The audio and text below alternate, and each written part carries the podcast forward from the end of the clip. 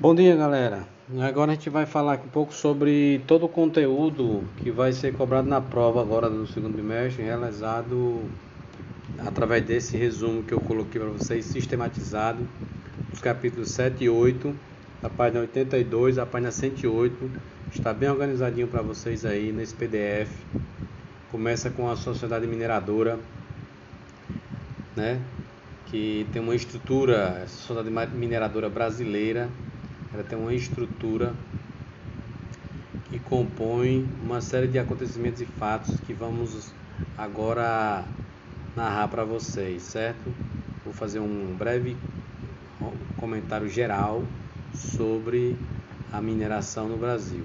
Vocês vão lá para a página 82 do livro e lá vocês podem acompanhar toda essa minha explanação aqui. Deve durar uns 10, 15 minutos sobre a sociedade mineradora, certo? É, no século XVIII, com a exploração do ouro no, no Brasil, a região das Minas teve grande crescimento econômico. A colônia avançou para o interior, né? surgiram cidades, muitas delas exibem até hoje um legado artístico muito forte. Né? Essas cidades têm um certo esplendor por conta da descoberta do ouro. Né? Isso foi já no final do domínio espanhol, em 1640, Portugal mergulhava em uma grave crise econômica e a busca de novas fontes de riqueza era o desejo da coroa portuguesa. É, inicialmente foi encontrado um ouro de aluvião, que era um ouro encontrado no leito dos rios, mas que não tinha a quantidade desejada pelos portugueses. É, mas a notícia da descoberta do ouro espalhou-se rapidamente por Portugal e pela colônia, e todos se dirigiram em direção a essas regiões. Isso vai alcançar, vamos dizer assim, em 1720, né, um decreto de proibindo a migração, porque a quantidade de pessoas era tão grande que não estava mais comportando né, a quantidade de pessoas que se dirigiam para essas regiões mineradoras, principalmente de Minas Gerais, entre 1700 e 1800, que é o chamado século do ouro, né? Ela, ela tem uma, uma população aproximada de 394 mil habitantes, que era naquela época cerca de 15% da população brasileira, né? Então isso vai gerar desconforto, vai gerar guerras, disputas, né, entre metrópole e colonos sobre a, o controle da exploração desse ouro, né?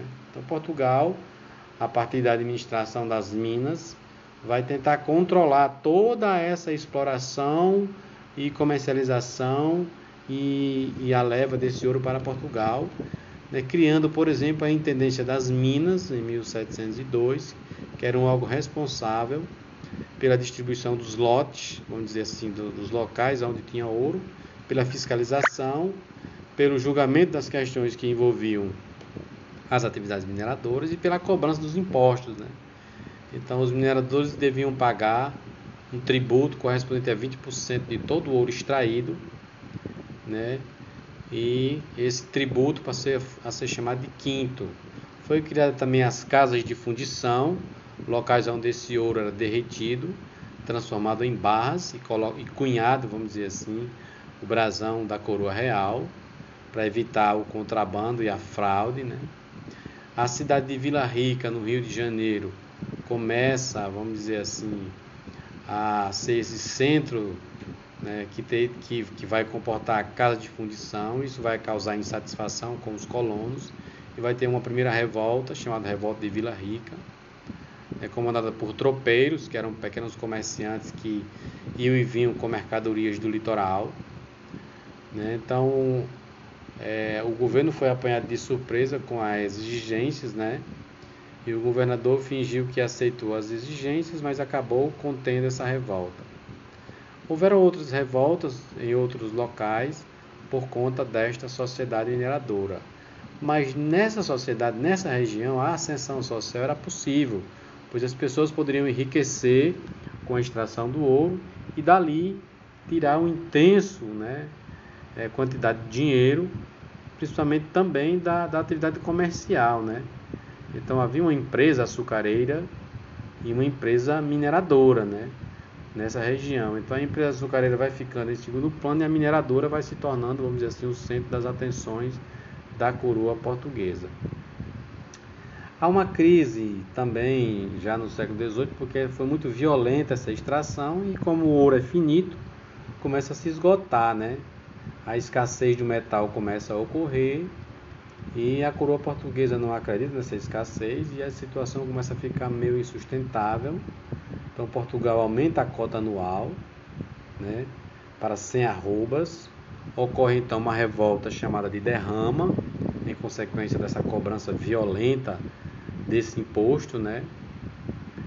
É, por conta da, da e as consequências dessa cobrança violenta da chamada derrama foi né, a consequente exploração do ouro vai causar então desenvolvimento das artes, vai causar né, mudança da capital né, de Salvador para o Rio de Janeiro, mas também vão acontecer coisas ruins como revoltas, né, nesse período colonial aqui por conta da, do domínio e da exploração causada pela coroa portuguesa. Né? Então, esse é o processo, resumidamente, sobre a mineração brasileira, em, em, em poucas palavras. Né? Agora a gente vai entrar num outro capítulo, que é o capítulo do Antigo Regime do Iluminismo.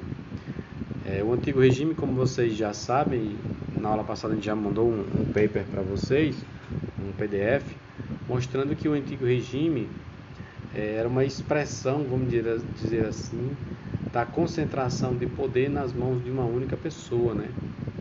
Então, a vida social e política na Europa moderna, ela estava baseada nessa ideia de que um grupo familiar assumia o poder e a partir daí ele tinha todos os poderes em suas mãos, né? A sociedade estava organizada em três classes: clero, nobreza e terceiro estado.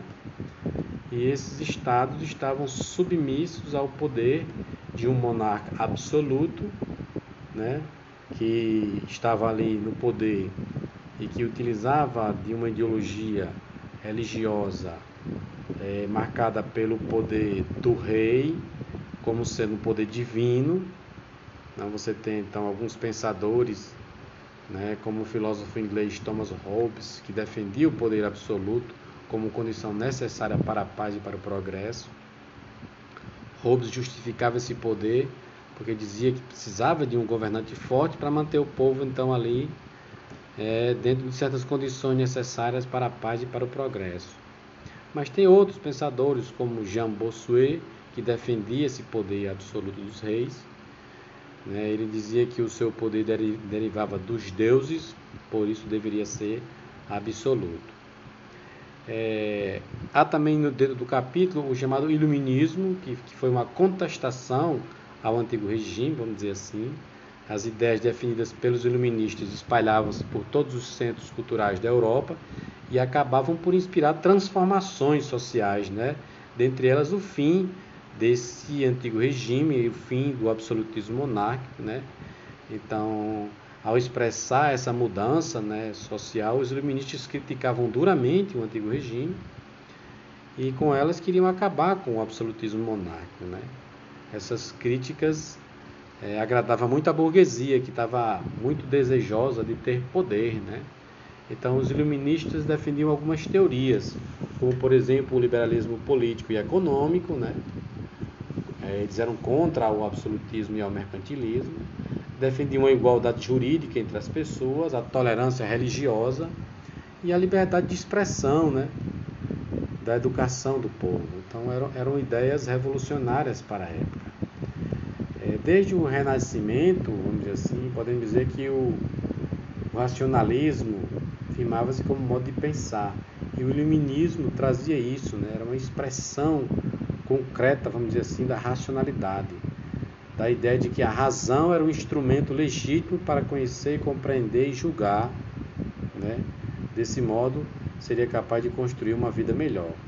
Isso é alguns pensadores iluministas como John Locke, por exemplo, é um desses pensadores, Voltaire, né, um filósofo dramaturgo francês, François-Marie Arouet, conhecido como Voltaire, Montesquieu, que criou uma teoria de separação dos poderes, utilizada pelo Brasil até hoje, algum, maioria dos países do mundo, que é a divisão de três poderes, executivo, legislativo e judiciário.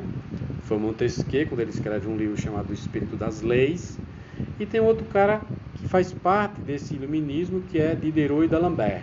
Então você tinha filósofos que, que defendiam o absolutismo monárquico e filósofos que defendiam o iluminismo, né? a razão, né? que eram contrários a essa monarquia. E tem também Jean-Jacques Rousseau, né? que era um, um, um defensor do iluminismo e que difundiu suas ideias baseado num livro chamado Contrato Social, no qual ele afirmava que o soberano deveria conduzir o Estado de acordo com a vontade das pessoas, né? com a vontade do povo. Ele defendia a burguesia e os pequenos comerciantes. Né? Ele inspirou muitos movimentos. Há também Adam Smith, que é mais voltado para a economia, para o liberalismo econômico. Então são, são ideais defendidos pelo iluminismo. Só para vocês terem uma ideia, se vocês acompanharem o livro, toda essa explicação que eu acabei de dar serve da sequência do livro, né, em linhas gerais. Resumidamente, é esse o conteúdo da avaliação de vocês.